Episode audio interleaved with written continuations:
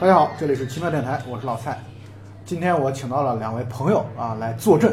啊，这两位朋友呢是硬核电台的两位主播，一位是啊硬核吴彦祖投行无恙啊投行吴彦祖啊投行吴彦祖的阿甘，还有一位是投行陈冠希的，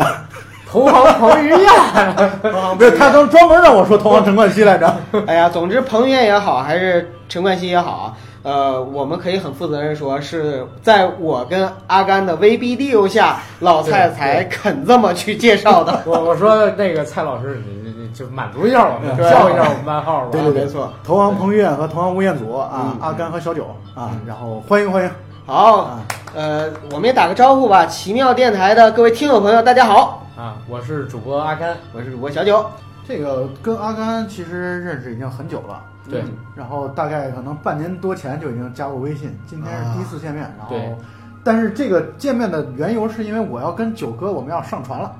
你说清楚了， 你说清上楚上船了，了，上上什么？吃乌娃船，吃完船，吃王船，知道吗？哎呀，你们俩要上什么啊船？呃，嗯来，蔡哥，你来说吧。那个我们应该在节目放出来的时候，我们已经在吃王王船上船了，上对了，我们已经在吃王船上了。然后我们去日本啊，我们不是去度蜜月的，我们是去采访一个电影啊。这个电影我们也会后续放出这个节目啊。对，是我们是参与了一个电影的宣发活动，对而这个电影呢，很巧是对根据呢日本的一个漫画改编，并且这个电影主要的故事就发生在一个游轮上面。老蔡，这个我们这个电影是什么？是由赵忠祥老师配音的《动物世界》。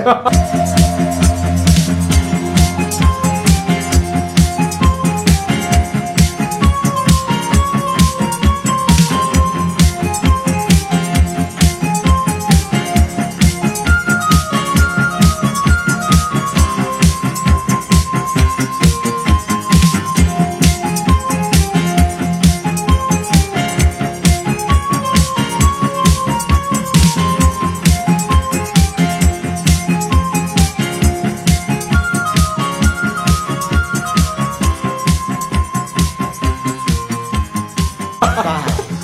一望无垠的大草原不，上你，应该这么说，四月的雨季到了，嗯，又到了交配的季又节，到了交配的季 节，雄猩猩开始追逐着母猩猩。嗯，他们在山野间漫步，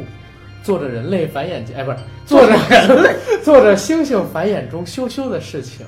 啊公猩猩趴伏在母猩猩， 啊哎，好了好了，stop stop stop，我们有未成年的观众啊啊，不是，我们有未成年的听众，好，好，嗯总之这个电影呢叫《动物世界》，对是今年上海电影节六月十九号的这个开幕影片，对，韩延导演就是去二零一五年的那个《滚蛋吧肿瘤君》的导演。对，然后呃，演员阵容其实也还蛮强大的，啊，迈克尔道格拉斯对，，迈克尔道格拉斯还有李周易冬雨峰，、周冬雨，啊对嗯嗯。今天是想先从成龙老师的这个《城市猎人》开始聊起，嗯，然后聊一聊《赌神》这类型的跟游轮有关的电影。我们为什么想要先聊这个《城市猎人》？是因为我之前知道要上这个上船的时候嗯啊，这个游轮的时候，我立刻头脑当中就出现了成龙的这个《城市猎人》。因为这个电影呢，说实话，呃，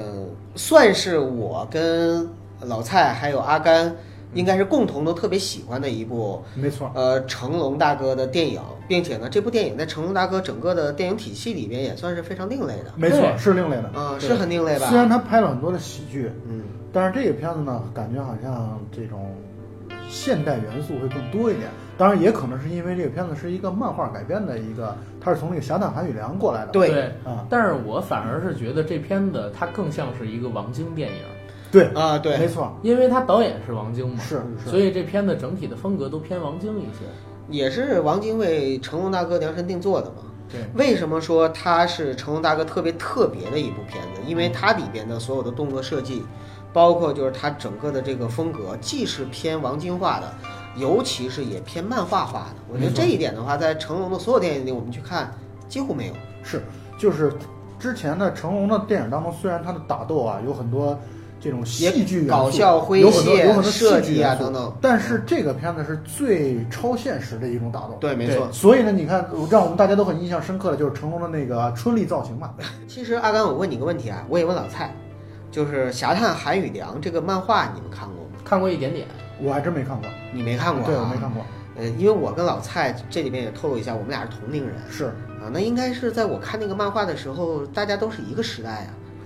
对，但是就是那个时候，因为我我的感受是，那个时候其实日本漫画非常多，嗯，种类特别多，哎，大概同时期流行的可能有二三十部吧。呃，不止，对对所以呢，每个人可能喜好的会有不同的偏向，除非是那种特大众，像什么七龙珠啊、对什么圣斗士啊什么的这种。但我就是特喜欢这种特大众的这种类型的。对，《侠盗阿良》其实那个时候啊有很多人还以为它是香港的漫画，哎，画风有那么一丁点点像，但其实它是日本的。嗯我给你们提供这样的一个信息啊，在周星驰的《逃学威龙》当中啊，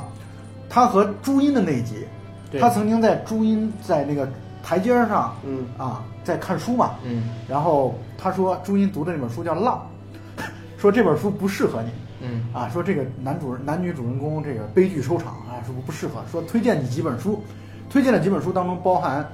呃，一书的《春之梦幻》，嗯，鸟山哦啊鸟山明的 IQ 博士，其实就是阿拉蕾，阿拉蕾然后这个北条司的《城市猎人》。嗯，对，其实就是《侠盗韩雪阳》对和黄玉郎的《龙虎门》啊我对这几个名字特别的熟，哦因为当年确实是对这个就是电影太爱了香港电影实在是真的是翻过来覆过去的看 了。好像我们那个时候真是，就包括周星驰、李连杰、刘德华、成龙的几乎前早期的作品，对我到现在硬盘里还有，就翻来覆去不断的看，包括周润发，对，呃，从录像带时期到那个 VCD 时期，再到 DVD 时期，再到后来蓝光啊网网络络时下代，来网络时代对，嗯啊，对我没经历过像你们那样的一个时代，因为我基本上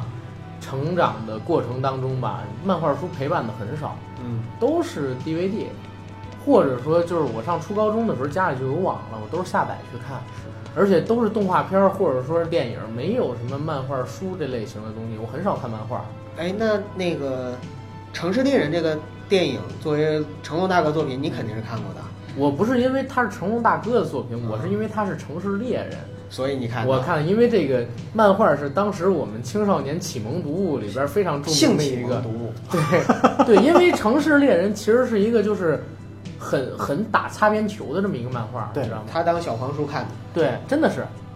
我也不止一次在我们之前的节目里边提到过《城市猎人》，还有那个《蜀道》那个漫画，嗯对吧？就是一个呃祖传的偷盗世家，他们嗯家叫蜀道，是个侠盗。他家里边养了三个女奴， 那三个女 奴一个是他老师，一个是他同学，一个是什么职位忘了，反正都是他身边的正常生活中的人。但是每天晚上一回到家，就穿着特别暴露的那种女仆装，然天后哪，伺我候着们下一代都看的什么东西？ 就是记事培育类型了，是呃，吧？不是，这是培育，他们都特爱 他啊，然后还还就是主人主人的叫着，就是什么事情都是为了讨好的那种感觉，纯粹一个直男系的漫画，我觉得特爽。然 后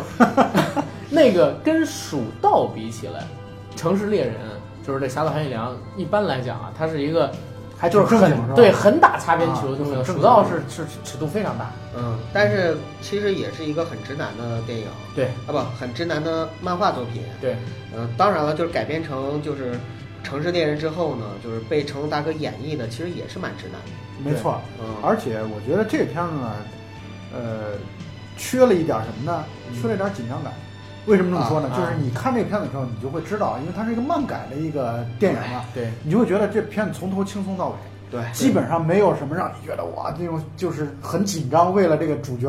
特别特别担忧的这种情况。就看他们嘻嘻哈对哈吧。但是我觉得这个片子极有这种贺岁的感觉。对，啊我不知道他当时是不是在香港的贺嗯我岁档我上忘记了，但是呢，我就说这个片子确实非常有这种贺岁的感觉。你知道吗？我感觉王晶的片子啊，他想拍紧张感是可以拍摄的。嗯你比如说《赌神》那个系列，对，他是只要一盯着牌，一上牌桌，我气氛啊，然后配乐呀、包括是人物的神情、表演，全部都走得特别紧。但是像《城市猎人》这种，我把它归结到王晶导的《追女仔》系列那挂里边了，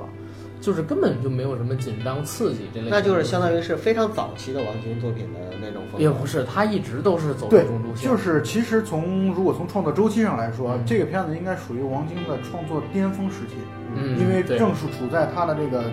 可以讲他目前为止的比较中间阶段的这个，对他的前后的这个创作创作力也是非常的旺盛，而且他那个时候有很多金女郎对啊，哎他你看他之前拍了一些三级片，然后有金女郎，包括这个片子当中可能是金女郎当中最出名的一个金女郎就是邱对淑贞的邱那淑个，贞，真的是颜值巅峰，我觉得那时候。啊哎呦，哎，你们说一说，就是对这个片子印象特别深刻的桥段或情节吧。呃，印象最深的两个桥段里边，一个是成龙大哥被两群美女包围着，一群是什么时候呢？他做梦跳进泳池里，哎呀，旁边都是穿比基尼的美女，对，然后抱着他。还有一个是他去找那个王祖贤的时候睡着了，对，会香，对，也是有各种各样的美女围绕着他。很多人说这是成龙大哥真实性格的一个体现，对不对？对，因啊为好像是去年吧，是还是他上高晓松那个节目啊，的时候四，排，对他不是说呃四排不到，三 排半对两排对，三半百万差不多对。啊这个梗大家回头自己翻一下哈，我对对们就对不在这块过多的阐述了。对。然后第二个印象深的就是到最后结尾大战春丽那个环节了，啊，就对化身街头霸王，不是大战春丽，是成龙大哥变成春丽。对嗯啊， 春丽因为刚才那个蔡老师啊，有一块儿说得特好，嗯就是邱淑贞颜值巅峰。邱淑贞颜值巅峰其实是在我心里边啊，一个是这片子，还有一片子就是刚才斗我神二吧不是刚才我们提到那个《超级学校霸哦，王》超级学霸王，超级学校霸王》里边，他曾经也是扮演过一次那个春丽，啊，对对吧，他春扮丽春丽的时候那也特别特漂亮，亮而且你知道吗？他扮春丽的时候，有一段是跃上一个那个二楼的楼梯那拐角，他在那儿站着，然后撅起屁股扭了扭，撅起屁股露出这个底裤的时候啊，就是我青少年最完美的一个那个，是一个一个臀部的蜜桃形象对嘛，对对， 他就是其实他特俏皮那种性感，我接受不了，就你是知邱道淑吗不是贞不是的接受不抵挡不了，邱淑贞她本身呢，就是无论是身材还是脸蛋儿，都是可以偏西方的，但是她更美的反而是古装或者是那个没错，对那个日就是像穿春丽那穿种，啊旗袍那种，或者是像那个就是《倚天屠龙记》里边那个小昭的小那昭种，啊，其实都是特别招人的那种。就是俏皮的那种性感。没错你看他这几种都是娃娃头，没错，是，嗯，就是他不是那种就是。他本身他不是走清纯路线，对，嗯但是呢，他在清她的纯当中性感又不是走那的不是那种种。特别放荡的那种对类对型，对对，他就是把这个可以说平衡做的特别的好哎。呀，完了，三个直男聊起来邱邱大美女之后，又又出现了这样的一个共鸣。对他不像那个叶子妹，你知道吗？话又说回来，刚才又跑偏了。三个直男一聊起来，我们心中的性感女神就夸夸其谈了。嗯，那个老蔡，你对城市电影中比较印象深刻的是哪些？嗯，我觉得我对他那里边的音乐啊印象很深刻。是吗？配啊对乐，对，嗯你你看啊，就是你，我不知道你们还有没有印象，他们在游轮上，游轮上不是有那个舞台表演演出嘛？嗯那里边有一些演出的时候，那些粤语歌，我印象特别深刻，我到现在啊都头脑当中随时就出得来。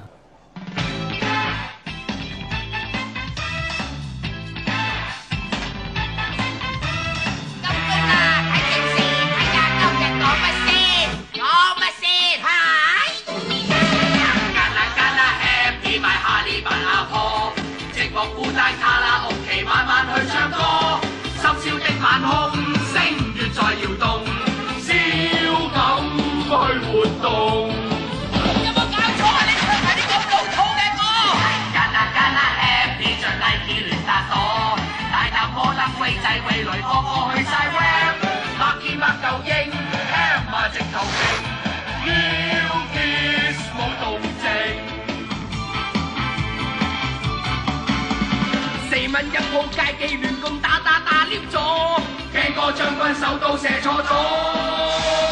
今晚三點尖東台面金字出嚟，我最怕佢有咗。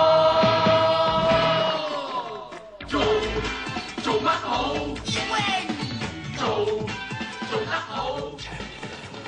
做做得好哦但是我印象深的配乐，为什么就是他每当转场的时候就会放那种类似《猫眼三姐妹》这种，就是《城市猎人》那个日语音，然后进行转场。我反而是这个配乐。啊，就是 City Hunter，对啊，对，因为他那个是本身就是做一个呃风格的配合嘛。没错，啊，但是他说老蔡说到的那个就是那些粤语的音乐，嗯我相信是因为那些音乐本身就是很经典，然后你看的时候呢也对你影响很大。啊，那这这是那个蔡老师觉得印象深刻的地儿。九哥你呢？我觉得印象深刻的反而是成龙大哥从故事开篇，嗯，呃，一直到故事结尾，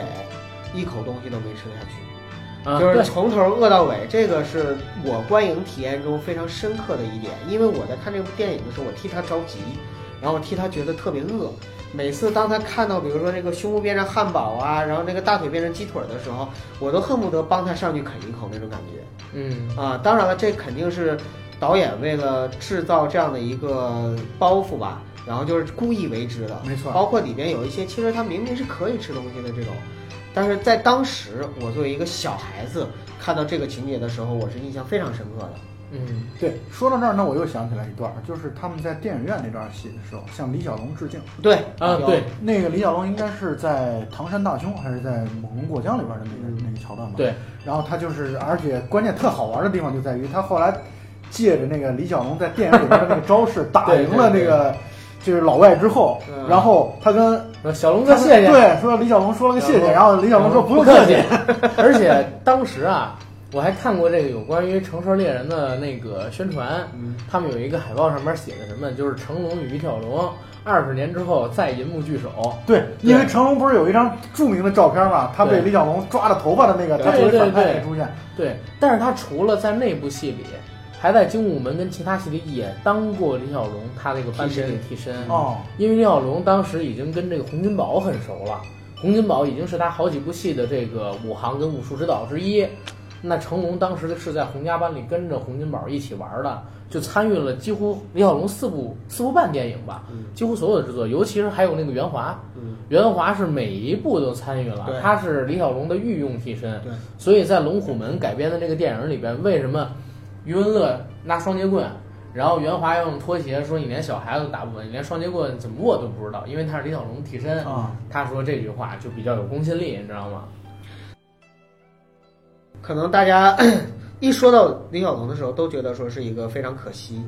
哎还还行，我觉得挺好，真的挺好。他在当时的时候去世了，是最好的。呃，你这个话说出来太容易遭喷了。不是不是遭喷，我说句实话，因为他第四部半的电影，他不，因为他第五部电影没拍完，嗯，然后《死亡游戏》就被神化了，嗯知道吗？就变成了一个融合了李小龙毕生武学理念对跟人生哲学观的一部未完成的电影，未完成的东西永远充满各种各样的想象空间，它就变成了一部完美的作品。对，然后包括李小龙这个人，也被封神了。对，也就被封神了，而且是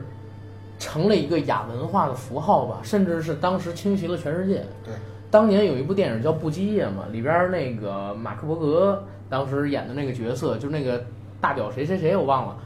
他就是李小龙的狂热影迷啊，就始终在摆李小龙的 pose，看李小龙的海报，照着他那身形练块儿，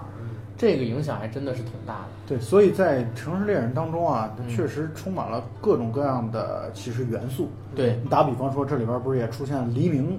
黎明那是对演一个对类似于也是像类似有点赌神这个意味着，所以它其实相当于把一些商业元素，还有王晶自己电影的元素全都拼接在一起。对对，黎明那个正好是为了《赌神三》少年赌神，没错，嗯相当于是把这个角色直接拿来过渡的这样。我，靠，这叫赌神宇宙。，赌神宇宙 对，最早最早的宇宙， 对吧？啊，也可以。因为赌神宇宙当中又有赌侠，又有赌 圣，啊对，又有赌圣，然后现在还有一个城市猎人，对孟波，对吧？这个还挺牛逼。哎，我靠，真的是哎，然后再把澳门风云跟着连起来，因为澳门风云里边也有他 们，对没不错没对？错。哎呀，咱们不要聊澳门风云，因为这个有点伤心。我们还是聊回赌神系列。但是澳门风云不也有游轮吗？对，但是《澳门风云》实在是让这些热爱赌博片的影迷太过于失望了。就好像你特别爱吃的东西，突然之间让你吃口坏的，那种感觉恶心啊！嗯而且他是故意给你吃狗。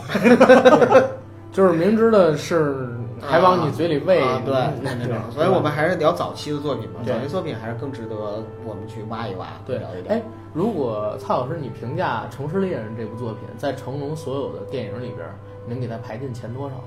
我觉得刚才小前，前五十？我觉得刚才小九说的有一点说的特别好，嗯就是这个片子确实算是成龙电影相对来说较为另类的一部嘛。嗯这个我觉得咱们也都达成这样的一个共识。对，所以呢，这个电影注定了它不太会按照这种成就是标准的成龙电影的啊去评价排体系对去排它。对但是这个电影，我记得我们我们曾经做的一期节目就聊成龙的，而且嗯我们是我台的大概七个主播一起来聊成龙，是我们规模最超大，级群口，对规模最大的一次节目，就是献给了成龙。嗯那一期节目当中，我就说了，我说我特别喜欢《城市猎人》这个电影，这个电影特别有其特殊的魅力。我也是。就是它不是一个你能够，你比如像 A 计划，你比如像警察故事这种，就属于警察故事系列，就属于成龙，相当于是与扬名立万的代表作，包括飞鹰计划这经典种。等对等。但是嗯城市猎人是一个就是完全独立开来的，啊对，对对，因为为什么这么说呢？刚才阿甘也提到了，它不是一部标准成龙电影，它是一部王晶加成龙的电影。对所以既有成龙的这种内容，又有王晶的这些元素的拼接，甚至我感觉王晶的元元素更多。没错哎你们知道就是说，呃，其实我看成龙电影里边有一个点，我觉得挺特别的，可能就是很多人没有的我们点。 get 不到是吗？对，就是我特别羡慕成龙大哥的穿衣风格。成龙大哥的穿衣风格基本上就是，比如说像在《玻璃樽》里面哈，一个壁橱里边儿，然后呢，同样的一套衣服，夸夸夸十几件儿，就是这种风格我特别喜欢。这是成龙一个特别有代表性的东西，你知道吗？成龙他就是这人啊，有一特点，他不像那个好莱坞的很多片子一样，就是打起来阴阴暗暗的，或者说故意遮挡一些暴力的镜头。其实成龙电影也不暴力啊，他会故意遮挡一些就是打中人，或者说别人被打中出血的这种镜头。但是成龙不会，啊成龙他所有的，但是成龙不会，成龙所有的打斗桥段全部都是偏明亮的。是尤其在穿衣风格上也是如此。如果说敌人穿黑，他就穿白，而且他一向爱穿白。没错如果说敌人穿白，他就会穿这种很有型的服装。对，所以《城市猎人》为什么我刚才问就是蔡老师你，你是把它排在成龙整个电影体系里边前多少名？为什么会这么问呢？因为你知道吗？前些日子呀，我看到一个国外的电影关于，呃，我看到一个国外的电影节目，关于成龙最精彩打戏的一个排行，《城市猎人》片尾那段街霸打斗，其实是排在很高很高很高的一个位置。因为老外这对这种东西啊就是纯港式的这种幽默，或者纯亚洲式的幽默，哎，他们是从来没有经历过的，明白吗？就是这个成龙变春丽，同样是春丽啊，那个邱淑贞那么好看，成龙那么不好也看，不难看。对，不难看，不难看。不，我觉得真的不难看。我真个的人不觉得不难看而且成龙那个嗯很有他的个人的，就是换句话来说，我觉得任何其他一个男演员扮成那样扮相都不如成龙的对有感觉意思好啊，对，有意思。有喜感。对你，包括我觉得我能，我们我们现在头脑大家都可以想一想，你把那脸换成周星驰的，我觉得会过了，或者说会会冲淡他个人的意味。但对恰恰就是和成龙结合在一起的时候，会觉得特别有趣。不，你觉得这个东西会不会跟成龙他学过戏，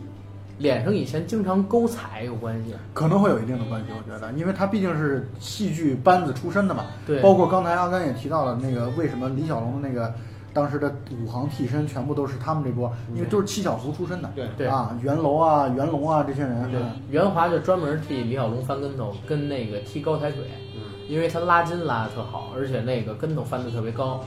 啊、李小龙是翻跟头是不行的，嗯不是所以不是说不行，是是是翻的没那么好看。所以我们大家可以注意一下，这《城市猎人》当中的打斗啊，它充满了很多的节奏感、韵律感，它也特意的会加了一些音效。嗯对，你包括你你们大家还记不记得，在那个剧院打斗那段的时候，他不是那个黑人撞黑人，把他的腿从这个椅子拉到那个椅子，出现了那个钢琴的那个对那个声音嘛音效，所以他这个打斗就是从头到尾给给我的感觉不够紧张，嗯就是没有任何让你觉得哇这个就是全程险到肉的那象种感觉环，生，对，没有那种感觉。但是呢，它就有另外一番滋味吧，应该说。对，这个就是成龙风格跟王晶风格合接的一个最大体现。没错，因为成龙他的风格是在于什么？成龙电影的节奏感特别好，没错，就是你如果看成龙很多打斗，他有点像是打鼓，就经常是当当当当当当当，就是非常有当当节奏。对，而且他的节奏是怎么样？他的节奏是融在动作里的，只有在打斗停的那一刻，就比如说我经常看成龙的打斗戏的时候，会有一个下意识反应，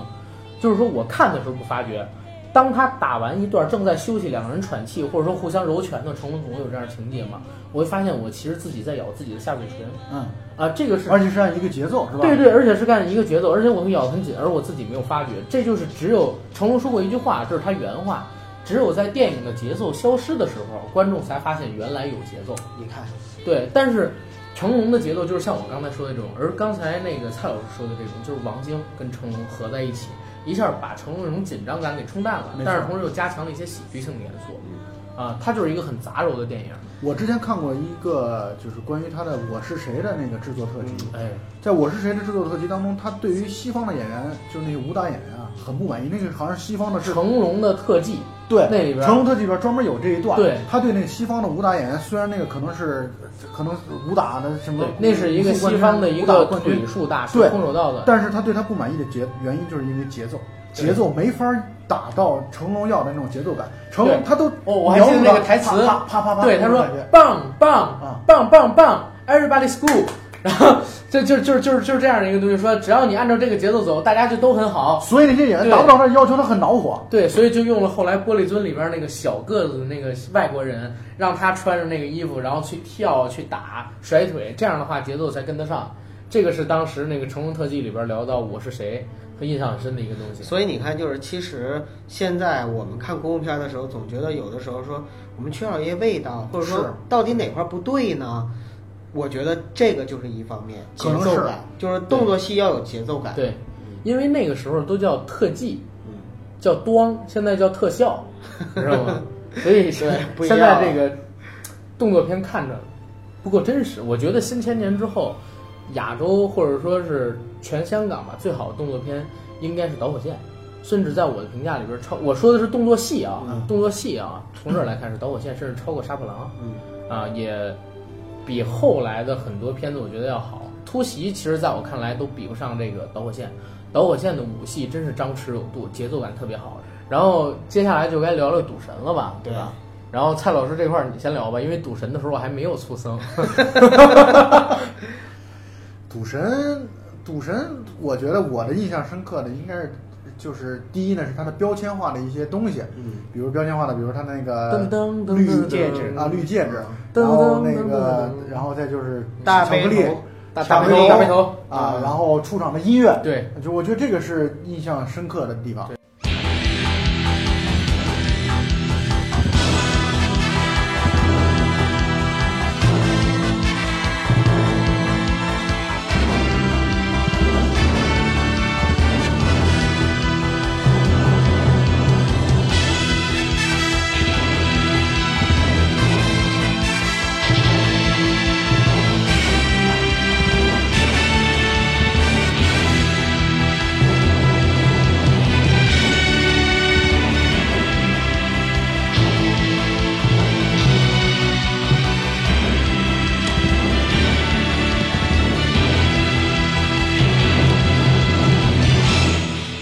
第二个呢，就是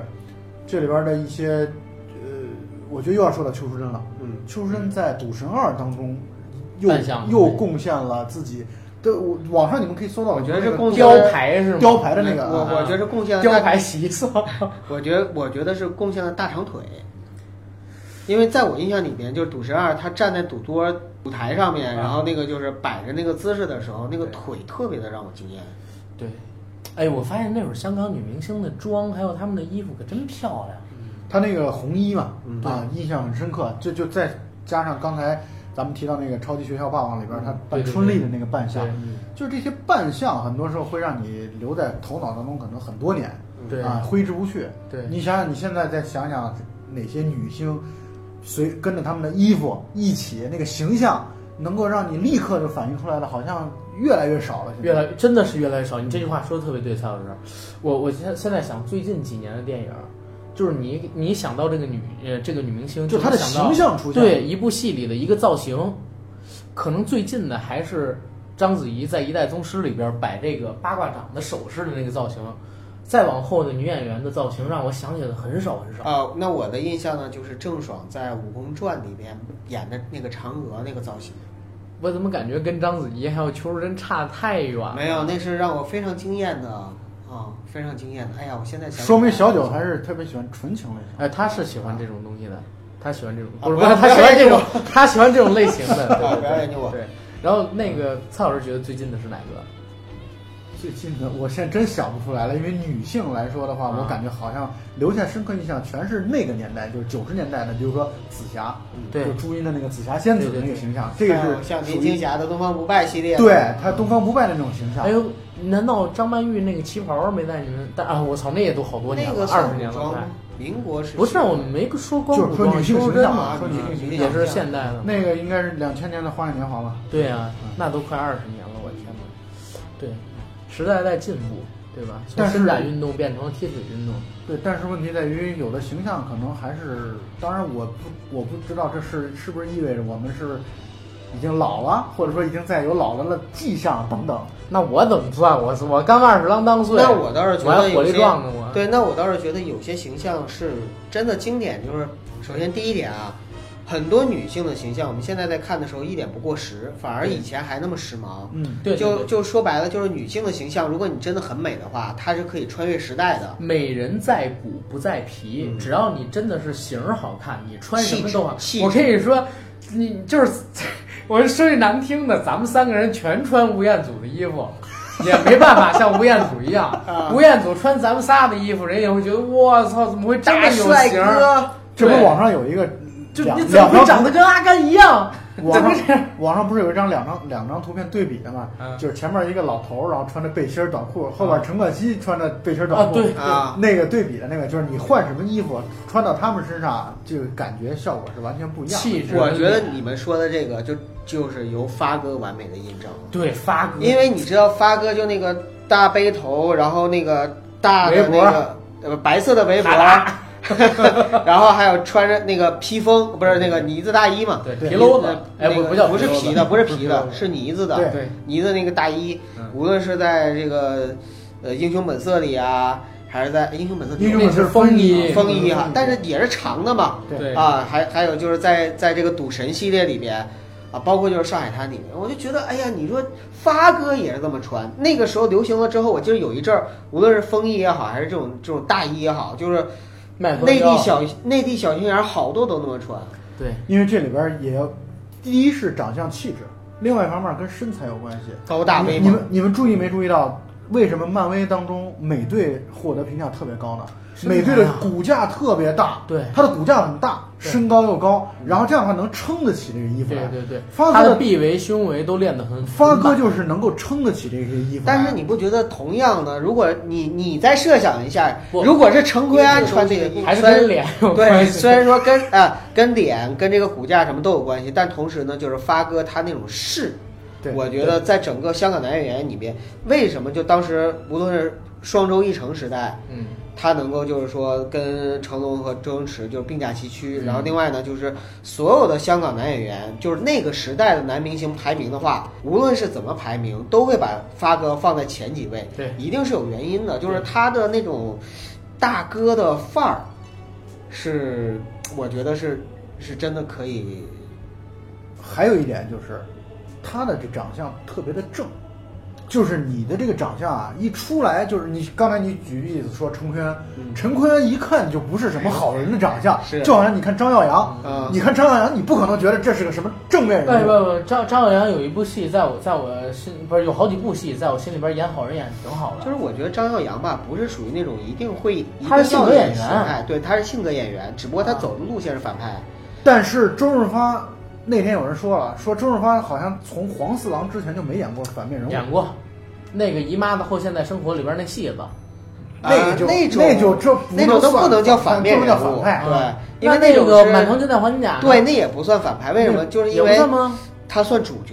李慕白算反派吧？怎么是？李慕白怎么成反派更不能了算呢？侠李慕白，如果你细究的话，他真的是一个反派。怎么就能他成反派他，我跟你说，呃，你反派第一点，你要做对不起别人的事儿，对不对？第二，你要做对不起自己的事儿。嗯李慕白对不起自己，他不敢追寻自己边心里的爱，先是杨紫琼，后是章子怡，他不敢对不起。然后呢，他不但对不起，他还勾引别人。杨紫琼就是他勾引的嘛。后来到了章子怡，又来了一段竹海床戏，也是他勾引的吧？对不对？我觉得你这然个后反派的定义，按这个定义的话，《城市猎人》里边的成龙反派，对没有对自己好，你看从头到尾没吃上饭啊也没没有对别人好，是因为你看一会儿喜欢这个，一会儿喜欢那个的，所以按照阿甘的理论，《城市猎人》里边的那成龙成龙就是个反派 了， 孟波就是个反派了，孟波是反派你对你这个反派的定义的话，我我还是挺我觉得你挺你清新脱俗你看，的。对不起自己又对不起别人，伤害自己又伤害别人。哎，不对呀、啊，城市猎人他没伤害别人啊。怎么没想伤爱上害？别人，春香相当于是一直喜欢他，然后一对直追他，他一直躲着春香，躲着春香，那也是一种好伤害。吧，好吧，你要这么说的话，那我想想，除了王宝强，别人都都都都都是都是坏人。呃，不不过你这个角度确实挺清新脱俗的、啊，是没不错是啊，因为其实李安，我我看过李安的一个采访还是什么，他就是想把一个就是现实生活中一个沽名钓誉的人拍成一个大侠的感觉，这样去设计的李慕白的角色形象。啊，这我他还这第一次生听都说为名义所累，就在最后的时候，他放弃了自己得到的那束光嘛，然后去寻找了杨子琼，那是他最后就是升华的那一面，他成为一个纯粹的一个真正的人，嗯，因为脱什离么开呢？禁锢，因为它跟岳不群最大区别是，你可以说它为了名所累，嗯或者说为了所谓的这个侠义或者说君子之风去所累，嗯但是呢，它并没有就是那种虚伪或者伪君子的那一面。这是我还们真是区个别大于侠区别于就是说它是正面还是还是反面面的对这个没一个反很面重要反的面一个一点对，啊。但是确实啊，刚刚才说那两个判 断标准挺有意思的啊是因为为什么这么说呢？你自己现在好好捋一捋，我们之前认为的很多正面人物，按照他这个标准都是成反面都了，是 反面的啊？就。所以我说，除了许三多这个，基本上都是，对吧？许三多是谁都对得起，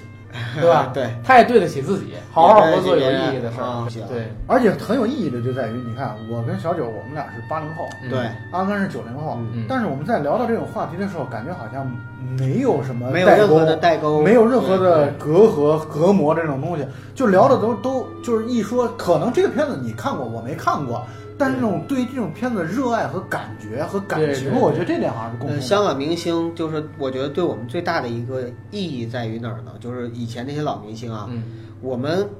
一定不是在一两部片子里面看到他们，哎，是，包括那些配角，没错，就是我们是在包括 TVB 的电视剧，包括那些电影，我们是无数次的看到他们，所以他们慢慢的已经变成我们特别亲近和熟悉的那就种是陌生记忆人，中的一个符号那。种老朋友的感觉。我对恰恰对那些配角印象非常深刻，对有很多，而且很多时候很开心的地方就在于你看一个电影，哎，你看到他们了突然出现了，你就啊对特别看见开他心们啊了！你你就像那个我我看的最多版的《鹿鼎记》，是陈小春那版《鹿鼎记》，不是梁朝伟那版，嗯也不是黄晓明那版，因为我看了太多遍，慢慢的。就是陈小春，哪怕现在不红了，哎，他在我脸前一露，我都觉得我要把这个电视或者说停下来，放在这个台，看一我眼啊看他几分。然后，然后，然后说回那个电影，就是我觉得九哥那样说的特好，你全世界好像任何一个国家、任何一个地区的电影，除了好莱坞特别特别早期啊，但是好莱坞的影迷群体跟我们这个中国影迷群体还不我一样。我我知道，我是说，嗯好像好莱坞除了特别特别早期以外，几乎就没有过任何一个地区所拍摄的电影，或者说那些影星会像香港这么高密度的去拍戏。嗯。刘德华拍到现在一百五十多部戏嘛，那还是他主演的。对，至于任达啊他华拍了客三百多部戏，至于他客串的配角啊，或者是友情的什么的，对对太多数不过来了都。，对，然后王晶自己监制、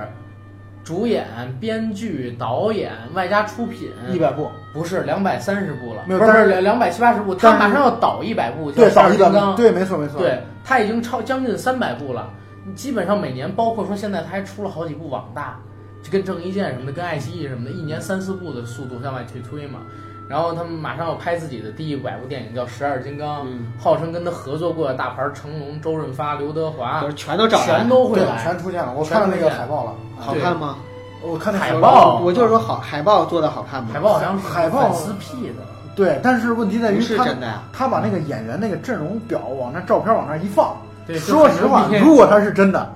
我反正是挺激动的。我我也是会，啊我相看那信个老一代的香港，对你甭管他拍成啥样哈，就是只要是这些人，这些人出现，我们肯定会花钱去对我看。觉得这个比建国大业要 不不不，别不，你不要这么说。 哎，九哥，你你你有没有你们有没有想象过？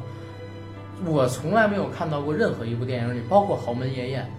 成龙、周星驰、周润发他们同时出现过。我没有印象，没有出现过这种，对，包括十二金刚也不可能出现啊，反而成龙、周星驰是不太可能出现的。因为我曾经确实梦想过，或者嗯或者说幻想过嗯，说像这些我特别喜欢的这些演员能够同时出现，所以我那时候看《豪门夜宴》的时候是非常激动的。豪门九一宴嗯年的《豪好片豪门夜宴》可能是到目前为止集合香港明星密度最大的最大一的部一也部电绝影绝对是最大的。但是就这，周润发没有，嗯成龙没有成龙没嗯啊，对他们两位没有，周星驰是也没有吧？有呃，周星驰周星驰有啊有，最后还有蒸鸡头那段戏嘛？哦，豪门夜宴那个时候是这样，成龙正好在日本拍戏，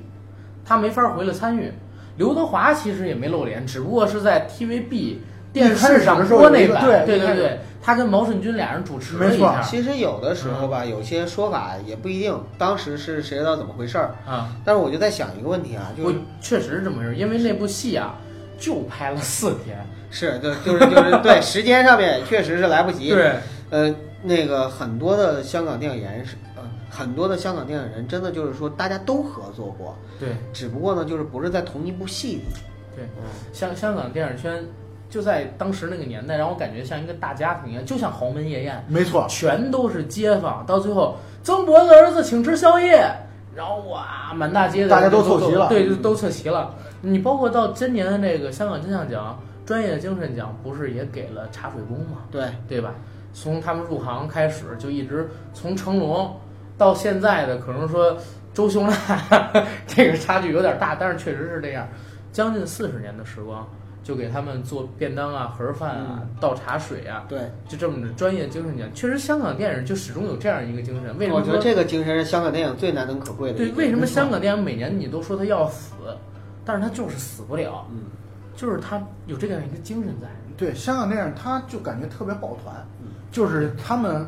一说自己是香港电影人，就有一种特别强烈的自我认同感。也有一种自豪感？对他们彼此之间的这种自我认同感是很强的，这就让我也想起来了，其实咱们中国还是太大了，对中国大到了，这就是会百花百花齐放，有这么多不同的剧组，百家争鸣。不对对不同的流派或者说不同的门派，可以这么说。嗯对对但是你看香港电影这一提起来，感觉好像你跟我就千丝万缕的联系，总会有联系。再说台湾，台湾电影我上次看了一张照片，啊那张照片里边有侯孝贤，啊有杨德杨昌，德昌有吴念真，嗯嗯然后还有赖声川。嗯他们这些哎呦人都在一块儿，他对看了这样的照片赵成龙什么的，对，看了这些照片，你会觉得特感动，就感觉好像他们最黄金时代那批人啊，都哎凑在了一起的感觉。你说的特别对，我又想起一事儿，就是焦雄平原来做过一个叫那个一就优酷上边的一个对话节目，当时是聊到什么？说九十年代初的时候，当时是活着去戛纳，啊，焦雄平、张艺谋、巩俐，然后当时正好还有香港的几个导演，他们晚上就在一个屋里聚餐，就聊天聊剧本，离开了这个大中华圈儿，嗯，到了其他国家去，就是紧紧抱，而且那个时候的电影圈就是抱在一团儿的，对我不对？我今年去那个就是北京电影节嘛，北京电影节今年请了徐峰过来，哎呦啊请汤臣去老板娘，对，请徐峰过来，徐峰就在讲当时他们去那个戛纳电影节的时候的一对些对对经历。戛纳电影节他们不是报那个就是应该是《霸王别姬》，肯定是霸王在别《霸王姬别姬》报的时候，他们最早的时候去的时候是七几年的时候啊报胡金铨的电影，胡金铨那人，但是她是那个徐峰女士，是真的把《霸王别姬》从开头筹备阶段啊，就对开始参与，一直到捧上了戛纳，但是她也犯了一个最大的问题，就是。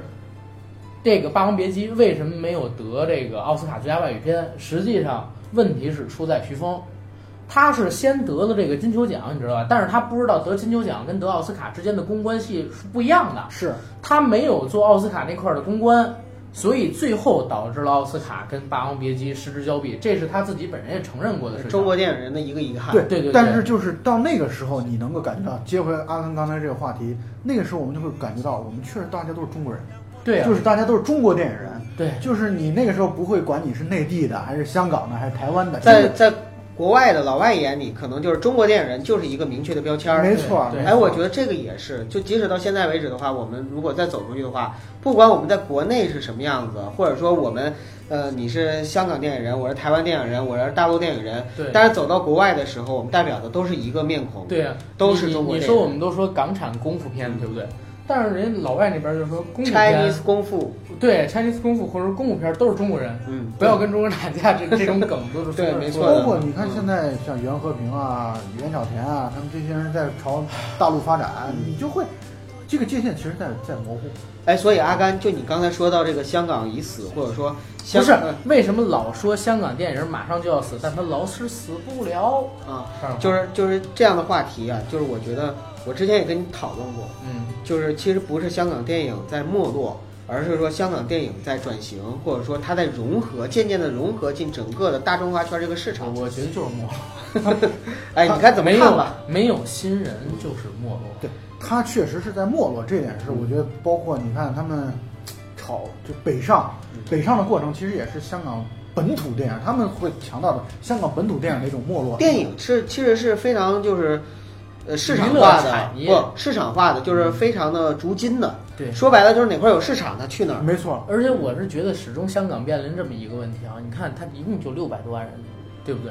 它的消费潜力就这么大，消费潜力就这么大。为什么现在好多的香港电影越来越没有港味儿，越来越像传，就是我们现在说大华语概念，还是市场选择嘛？他们要符合大陆市场，否则的话，说实话，你一个香港市场你怎么支撑三个亿，甚至说未来一两亿美金的投资，嗯对，对不对？但这也就恰恰凸显出来当年，像包括王晶在内，对对对这些人都不容易。王晶他们香港电影是有一个规定的，就是对其实就是院线的规定，就是你香港电影准准的九十分钟，你可以看到香港过去很多电影对对对就是还是九十分钟， 90分钟就是为了排片需要，对对所以他们就是赶工，包括一百天，一百天可能连拍摄带后期整个就做出来一百天你说有点多了，是， 基本上都一个一一个月、两个月就不搞定了。是一一般都七天、八天、那十也是那天。也是比较极端的。猛龙过江拍了六天，豪门夜宴拍了四天，是我是成龙的 A 计划拍了一个半月，连带后期，然后那个精装追女仔什么的都是十几天拍完的。所以这帮人有拥有非常丰富的，可以说是在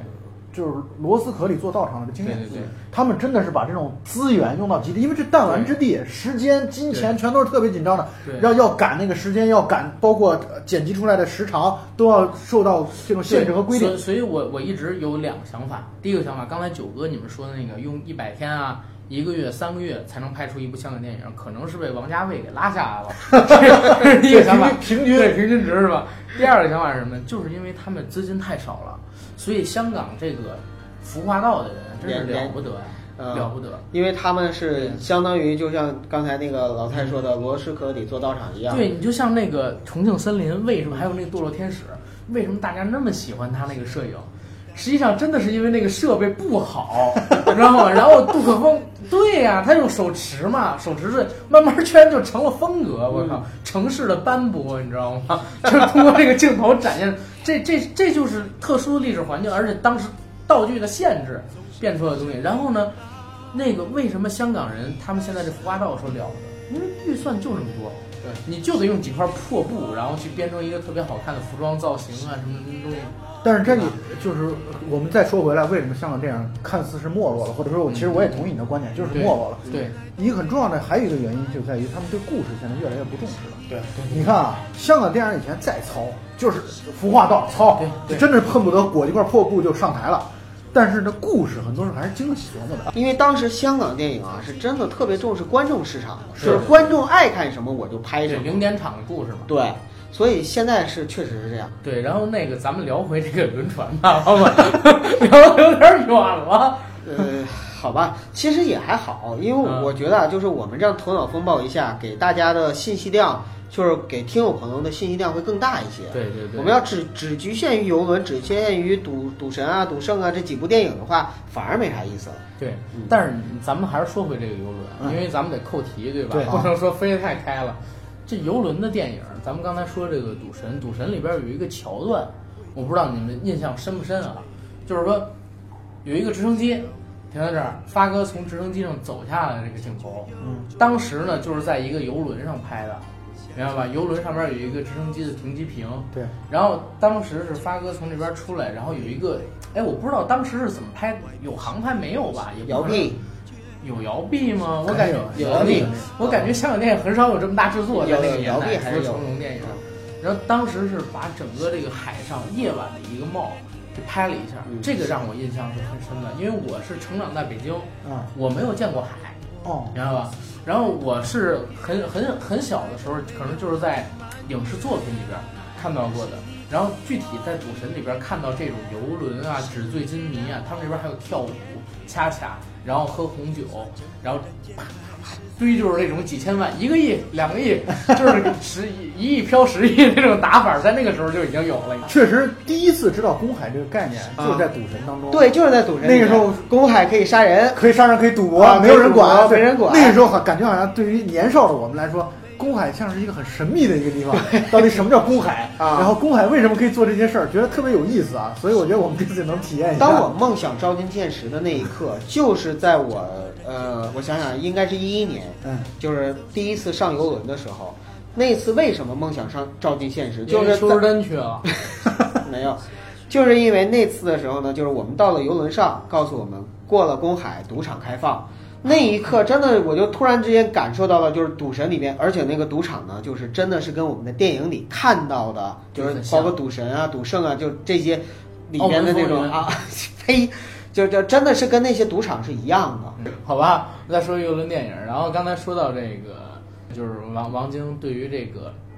赌片啊，真的是有自己一套看法的。他以前上这个吴君如的一个综艺节目叫《星星同学会》，嗯哦，里边聊到过就是怎么拍赌片儿，说有一个傻子拍赌片儿的时候就是主意，说一定要把牌技拍得够炫，专门找四五个牌师过来，性感荷官在线发牌的那种，然后让他们把这个牌呀、拍得特别好看，甩牌、发牌、炫牌、折牌。但是呢，王晶说，拍出来肯定不卖座，我一看他怎么拍就知道了。为什么？因为拍赌片、看赌片，没有人看牌是怎么做的，没错，全部都是看人，是人怎么拿牌，人一定要紧张才好看嘛。你牌再怎么紧张，没有人是没有人会看的。对，所以我觉得王晶是一个特别聪明的人。这就像《两杆大烟枪》里边的那个男主角 Ed，嗯他说他的特特长就是特别会观察别人在打牌时候的反应，对对因为主要是人的反应，不是说你的牌的好坏，其实牌的好坏是一方面，对因为你牌坏你可以弃牌嘛对，但是更重要的是你要看出来人在面对金钱的时候、面对贪欲的时候的表现，我觉得这才是精彩的。你知道为什么王晶说的这种情况不好看吗？我自己做了一个设想，比如说我们在玩斗地主，炸、顺子、飞机、王炸走了， 这一点意思都没有。是没有交锋，一没定有是逆转，对没有任何的剧戏剧化的东西。对，咱们这样，或咱者这们模么拟说一吧下，咱们正好三个人，或者这么说吧，啊就是其实呢，就是那种真实的赌啊，是只有就是玩过的不是只有在其中赌局中的人才会对感觉兴趣。没错，咱们换个角度来讲的话，嗯那你拍电影来说，那不就是比谁排好呗？对对那就没意思了。对，就是他其实要而的，且导演设计，你想让谁排好谁排好。是对呀要的就是你的这个牌，要么就是你的判断失误，要么就是你的这个牌是能转的，套路哎反转，要不然你的牌是能看的。对就对总之得有这样一定得戏剧这样才好化，玩必须得有戏剧化的元素才行。对对，也在追求不断的出新，包括后来又高科技又特异功能的，其实都是为了说在赌片儿的原有的基础上，就是这个架构架架构起来之后，要怎么样才能变着花的来？归根结底，到最后好看的是人性。对对，人在面对贪念、贪欲、金钱的时候，你的表现，或者老人太在面对我们要复仇的这种时候，因为确实很多赌局是我今天如果赌赢复仇你，局我就能弄死你；对我如果输了，你就能弄死我还记得我的童年阴影就是《赌神一》里边张敏被奸尸，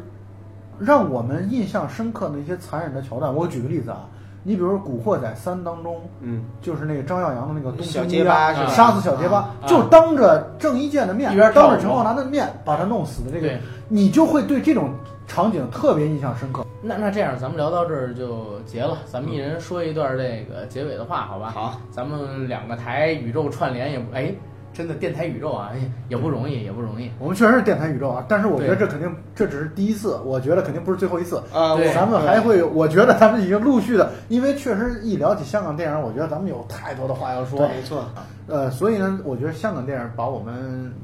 就是相当于连在一起，嗯呃，去看香港电影的这种感觉啊，我觉得我们有很多感同身受的地方，哪怕我们可能是初次见面，我们大家可能平时都没有对，呃，就很少有机会聊天儿对，但是真正在一起聊到香港电影的时候，我觉得会有很多的话说。不管怎么说，我希望听众朋友们如果有兴趣的话，可以把。我们今天聊到一些电影，你可以找来看看。就我们聊的电影，大部分都还是很容易找到资源。对，没错，对嗯，对，然后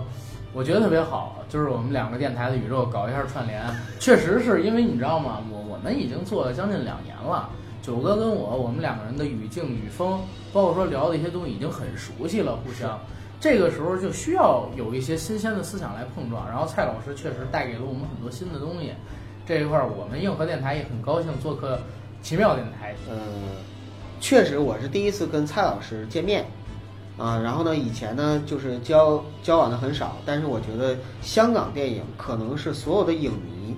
包括这些主播的一个共同的话题和谈资嗯对。嗯有了这个，可以很迅速的去拉近我们的距离。这也是香港电影或者说以前的经典时期的香港电影它的魅力所在。没错没错。无论是我们来自天南海北中国的哪一个地方，如果我们没有聊的，我们直接就聊一聊香港老电影，你喜欢的那些老明星，总会找到一些共同语言和话题。这就是香港电影永恒的魅力和对我们这一批人吧，几代人的一个影响。好，我觉得二位总结的很真诚。那么本期节目就先聊到这里，大家再见。哈哈！哎 呀，我又做梦了，千万别把我叫醒啊！耶、偷心眼神再困，激出快樂為真，逼我做城市獵人。美女，一刻眼神再問，燒出美麗怒焰，融化掉城市獵人。每次見你，我都想嗌命運命運。我感覺得到靈魂靈魂之間。美女，一眨眼人又近，只好繼續做狂科控城市獵人。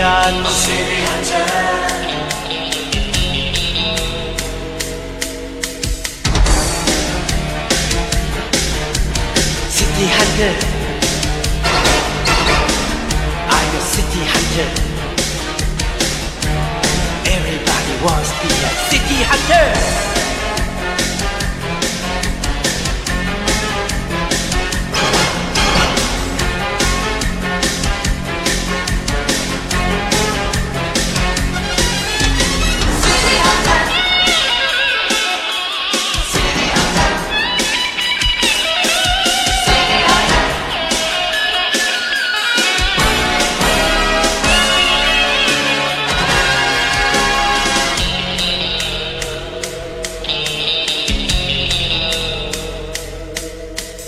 Mỹ nữ